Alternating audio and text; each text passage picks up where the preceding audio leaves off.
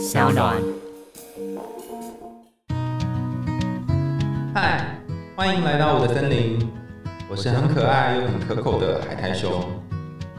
海苔熊心里话，在这里陪着你。各位听众朋友，大家好，欢迎回到海苔熊心里话，我是海苔熊。今天我们要谈的是一个信箱，这个信箱是来自 A 的信件。那相信他可能也是听了呃一段时间的心里话，所以他 一开头就讲了一个故事。这个故事如果大家有兴趣的话，可以往前搜寻《美女与野兽》，我们曾经有讲过贝尔的故事。好，那他的故事里面描述了他自己的状况，也谈了他对于《美女与野兽》这个故事的看法。如果大家对这故事有兴趣，或者是你也想谈谈你有兴趣的故事的话，那欢迎在留言的地方告诉我们哈。你可以在 SoundOn 或者 Apple Podcast 下面可以留言的地方跟我说，然后点播这个故事啊。你也可以寄信到信箱里面来告诉我说，哎，你想要听什么故事这样，或是你最喜欢的故事什么？好，那我要开始讲呃 A 他身上发生的事情喽。韩雄你好，我最喜欢的童话是《美女与野兽》。其实小时候我对童话故事没有特别的偏好，有一个王子和公主就可以满足我。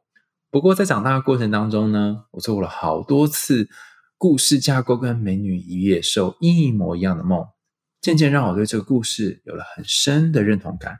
在我的梦里，我因为绑架或各种非自愿的原因被囚禁在一个城堡里，身边总是有一个类似野兽这种角色的男性。他可能是一个野兽的形象，也可能是一个普通男生的形象。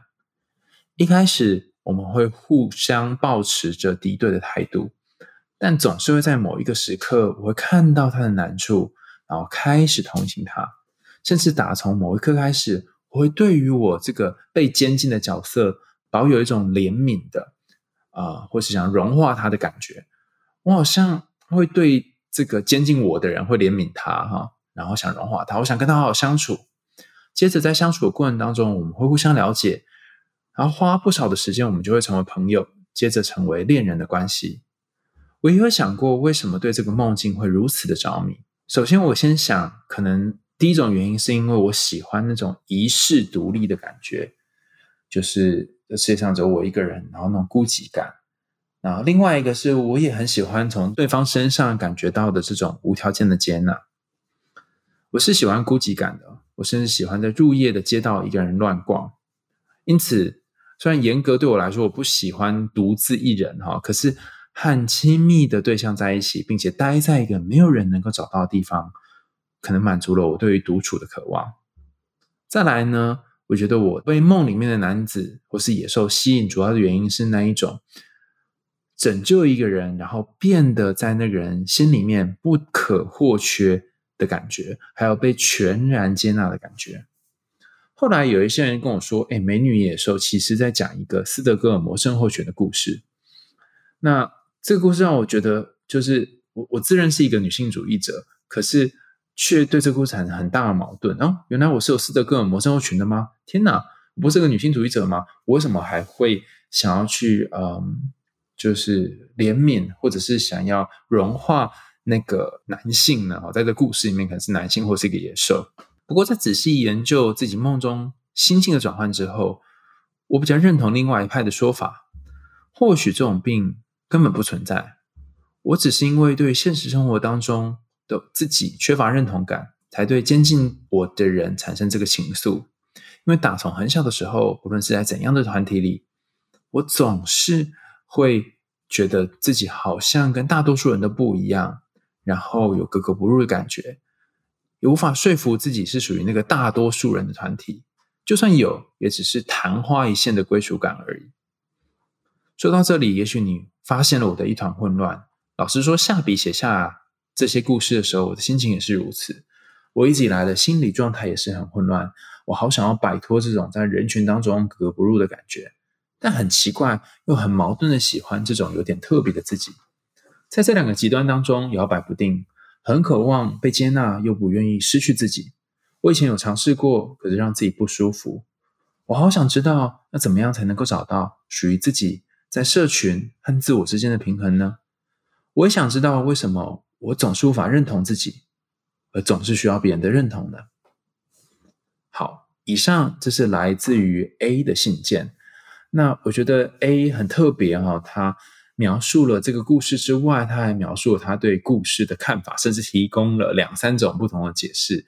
我觉得是一个，算是非常好的学生嘛，超级厉害的哈。我不确定你听了多少集啊，但是至少 A 你你讲了各种不同的解释，我觉得都还蛮有道理的哈。那也就像 A 所说的，其实童话心理学它并不是只有一种解释，它可能会几百甚至几千种解释。那重点不是说哪一个解释是对的。而是哪一个解释会让你有一种对，这就是我的感觉？哪一个解释会让你有一种被打到的感觉？所以刚刚不论他讲到的是斯德哥尔摩路线的解释，或者是是因为觉得自己内心很需要被呃认同感的这个解释呢？如果你觉得有打到你，那或许呃就是你对这个故事其中一个适合你的解释。那我想要提供一个比较不一样的解释，就是跟 A 不同的解释哈。那这个解释之前我们在一些梦境的分析当中哦，我们有几集的信条分析到梦境，也有谈到哈，它的概念叫做，你可以把梦境里面的所有的东西都当成是自己的一部分的化身，你可以把梦境里面所有东西都当成自己一部分化身，包含贝儿，包含野兽，包含那些呃驱车到呃城堡暗黑城堡的马车等等。都是你内心的一部分。那用这个角度来看这个故事，可能会有不一样的结果。不过要讲到这里之前，我们先试着从 A 的脉络，我们去理解一下，呃，到底发生了什么事。A 说，从小他在人群当中都有一种格格不入的感觉，好像跟这个人群里面都没有归属感，或是有也只有一下下而已。那因为很孤寂，所以一方面享受着自己跟别人不一样，但又很渴望。自己能够跟别人一样，这是一个很奇怪、矛盾的感觉。那我想要跟 A 说，其实人本来就是矛盾的。如果你问一个人说，你想要变得特别，还是你想要变得跟大部分人都差不多，他可能会很难回答，因为他一方面希望自己是特别的，但一方面也可能希望呃不要呃在人群当中显得突兀。所以归属感跟独特感都是我们心中所想要的东西。那你可能会说，这种矛盾那该怎么办呢？啊？我也没有好的解答啊！我的想法就是，有时候你就独特一下啊，不够就是太独特的时候，你就就在没入人群当中一下，当一般大众，然后一般大众再当一下，然后又觉得哦，我太平凡了，然后再独特一下这样哈，听起来好像很不负责任嘛哈。但你的日常其实就这样啊，比方说你在很多面向，你跟大部分的一样是平民，就是市井小民，然后或许你也不是 somebody，可是，在某个领域或某一个圈子。或是至少在公司的某一个位置，你是个独特的人；或是在某一些人眼前，你是个独特的人。那这个独特是只有你才有办法产生的，而不是任何人可以取代的。所以你也有某些独特的部分，然后你也有某些平凡的部分。那这两个部分是同时存在，它也也不能算矛盾了，它就是你啊！哈。那另外一个从这个格格不入去延伸的是，我们来看到《美女野兽》这个故事的最开始，其实有谈到贝尔这个人哈。贝尔公主，她其实我不确定大家有没有看过贝尔，就是就美女野兽这个呃真人版的影片啊，应该是艾玛华斯演的这个影影片哈。那就是在这电影当中呢，我们之前有一集就在谈这个美女公主真人版哈。贝尔她在家里面是非常非常喜欢读书的，可她村庄的书很有趣哈，就有兴趣的话，大家就是去翻我们前几集，应该蛮久以前的这个美女野兽这一集的节目，有比较仔细的解析哈。贝尔的村庄里面的书大概只有五六本吧，哈，在真人版的电影里面，也就是说，他从第一本读到最后一本，再从最后一本读到第一本，哈，就就就这么少本，但他对知识的渴求是非常巨大的。这个村庄里面的人都是一些呃不太算是知识分子的角色，大部分就是种田啊，然后甚至这里面的妇女呢，就是哦，然后出来就嫁人的哈，也没有想过要读书干嘛。那呃，他为什么爱上野兽呢？其中有一幕是野兽给他一整座图书馆，然后他还发现说：“哇，原来世界这么大，或原来有这么多书。”除此之外，他也发现有一个人原来跟自己一样这么爱读书。所以这里有一种感觉是：天哪，我这种很怪奇、很被村庄当成是一个奇葩的习惯——读书的习惯，竟然有一个人可以接纳我。而且会认为这也是他习惯做的事情。我好像找到一种归属感，那这这归属感是我在村庄里面无法获得的。所以回到这个呃 A 的梦境里面，或许你心中的贝尔在呃这个美女野兽的故事，尤其是野兽的城堡当中，也获得了一种你在原始的村庄无法获得的归属感。那这个归属感呢，可能是一个很难得的东西，甚至是你求了一辈子都没有办法得到的东西，然后好不容易在梦里面用某种方法补偿获得。那在这个故事当中，如果大家有印象的话，《美女野兽》其实是贝尔跟父亲跟野兽之间的故事。那如果呃 A 有兴趣的话，也可以思考看看你跟爸爸的关系怎么样呢？或是你的父亲是一个怎样的人呢？那他给你的印象是什么呢？呃，或许你可以从你跟父亲之间的关系看到一些其他的端倪。但因为我不了解你，所以没有办法过度解读发生了什么事。不过这也是一条继续诠释的路线。好，那回到我们前面讲的，如果把这个故事看成里面的角色都是你的话，那这故事在讲什么呢？其实《美女野兽》的故事里面呢，它讲的这个野兽跟美女贝尔都是呃整个大故事的一部分。也就是对于 A 来说，或许梦境里面的贝尔是你，就是被囚禁起来的也是你，但是囚禁你自己的人，就囚禁贝尔的人，那这野兽也是你。那一方面，你对于自己被囚禁的这个状况，觉得我好难过，我总是被关起来啊，我为什么要把自己关起来？但一方面，你也非常怜悯，甚至你好清楚、好清楚，那个囚禁你的野兽，它是多么的孤独，它是多么渴望被其他人给接纳，所以他才把你关起来。他希望你可以陪伴他，所以你的梦境提供一个好棒、好棒的角色，是他陪你一起度过这个。很难很难的过程，甚至是好不容易的日常。这个好不容易日常，可能包含你在人群当中觉得自己很怪奇、很很怪咖，可能包含你你很难在一个地方找到安顿的感觉，很包含呃，你希望有自己的空间，可是又被别人说你太太孤僻等等。你好不容易在心里或在梦里面有一种被陪伴的感觉，甚至这个陪伴感觉是是很温暖的。除此之外呢，在你的梦境当中还谈到了一个好重要的感觉，是你开始同情野兽，并且对于监禁你这个野兽呢有怜悯，而且想要融化它的感觉。那在这一段，我们或许可以知道一件事情是：你对于那个关着你的自己，或者是束缚你的自己、监禁你的自己，其实也是心疼的。你好希望他可以不要那么孤单，你好希望。他也可以有人陪伴，你好，希望可以扭转他的一些固执的什么东西，你好，希望可以融化他，这些一个又一个的好希望，也是你内心当中自我的一种感觉。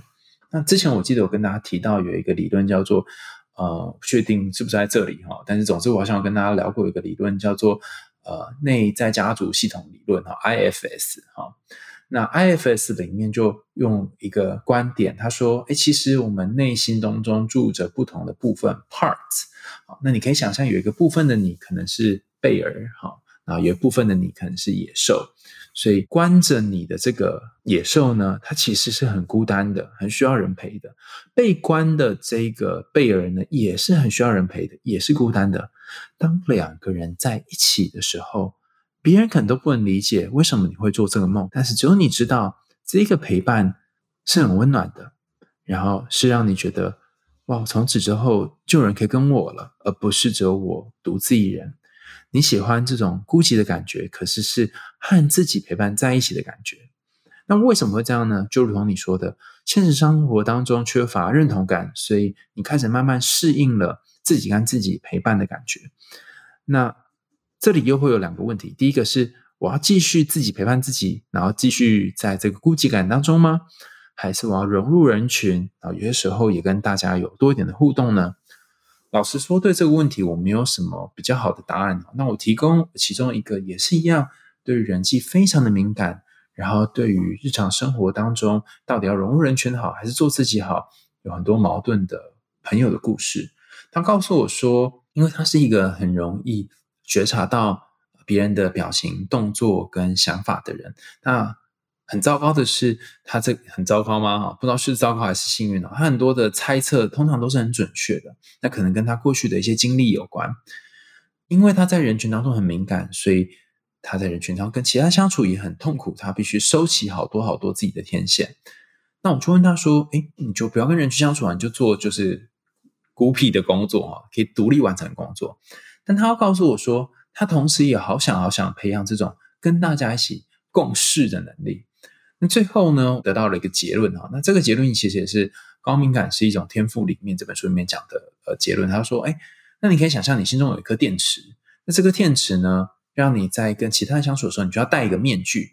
这个面具是你得假装，呃，你是跟大家一样，跟贝尔村庄里面的大家一样，是一个没有特色的，甚至是呃有一点就是不会读书，然后就只顾着要嫁人的女孩。有一部分的你可能是这样，先想象。”你你跟大家相处的时候，需要戴着这个面具，但戴着面具是会耗电的哈。那当你这个电快耗完哈，剩下只有五趴十趴的时候，你可以做一件事情，是允许自己去休息，或允许自己进入那个孤寂的世界，然后等到你电充满了，再进入这个跟大家相处的世界。总之，你要在心里面有一个衡量，有一个电池的衡量，知道自己要去哪里，然后想要呃相处的对象是谁。你想要跟自己相处，还是跟对方相处？那我觉得，当你要去跟内心的野兽相处的时候，当你要去跟内在自己相处的时候，其实它会有一种风险。你要离开一些你以前呃可能熟悉的地方，就像我们之前分享这个巴令跟海迪琳嘎的故事一样，巴冷公主的故事。巴冷公主要进入森林，进入湖泊，然后跟呃这个蛇神，其实也是另外一种野兽了哈。跟这个野兽相处的时候。他要面临多么大的磨难跟挑战，但他做出这个决定之后，而且真的在呃人生的后半段嫁入了鬼狐，加入了这个呃跟这个艾丁嘎在一起之后，他人生有一些不同的转变。然后最后甚至出现了白露丝，就是希望的象征。那同样的，你也是一样，当你能够开始认同这个故事，甚至是你觉得哎，这个梦境其实是为了陪我度过那个好多我不被认同的时候。那甚至你可以心疼那个心中好像想要很坚强，甚至用好多种声音去吼叫，去呃挡住别人的你。你可以心疼那个你，然后你可以把你内心当中那一个被囚禁的贝尔拿钥匙打开，解放他出来的时候，你可能会获得一种前所未有的自由。然后有一天你会发现，那个大家以为是有毒的东西，有毒的百步蛇，或是。可能会令人害怕的，会伤害别人的野兽，它同时也是让你人生有所蜕变的、有所转变的关键。最后，我想要分享一个前阵子我跟大家有聊过，就是我去这个部落里面，嗯，听到的一个故事。大家知道姑婆芋是一种有毒的植物嘛？它的那个芋头很像芋头部分是不能吃的。可是有毒这件事情是对于人类来讲有毒，而且其实它的这个枝叶虽然会，嗯。沾到皮肤会让皮肤很痒，然后痒好多天。再加上它的那个底部的这个根也不能吃嘛，但它的那个叶子其实可以用来包食材的、包食物的。所以那它下雨的时候还可以在头上当雨伞，或是遮阳等等。它有很多很多不同的用用途。甚至我还在姑婆芋的叶子上面看到了呃黑玉凤蝶的呃蛹，就是它即将要变成蝴蝶之前的样子。所以它也是一个孕育生命的地方。所以同样的。对于某些有毒的东西，可能它会孕育某些东西的诞生。但后来我听到部落长老跟我们说：“哦，原来啊，就是这个姑婆芋呢，有一些山猪会去吃，尤其在山猪肠胃消化不良的时候会去吃。那为什么呢？因为那是能够杀死它肚子里面的这个寄生虫的一个很棒的药物。所以对于某些人来说的毒，对于另外一些人来说可能是药。”对于某些人来说，《美女野兽》故事可能是一个斯德哥尔摩症候群的故事，但于对于你来说，它可能是让你好不容易找到有认同感的自己的故事，或是好不容易让你能够心疼自己的故事。你可能会开启了进入野兽的国度，或者是开启了进入另外一个世界，开启进入艾德丁嘎的鬼湖的呃这一条路。然后慢慢的你会发现，哎，其实你还蛮喜欢自己的，有一个部分。的你自己会在这条路当中慢慢的展现出来，告别那些你所不熟悉的过去，然后接回那些你想成为的自己。今天的海龙信箱就到这里告一段落啦。喜欢今天的这个信箱吗？如果你也有你的故事，或你想告诉我的心情，那欢迎大家寄信到海龙信箱，或是留言也可以。但如果比较长的话，大家可以投稿到信箱。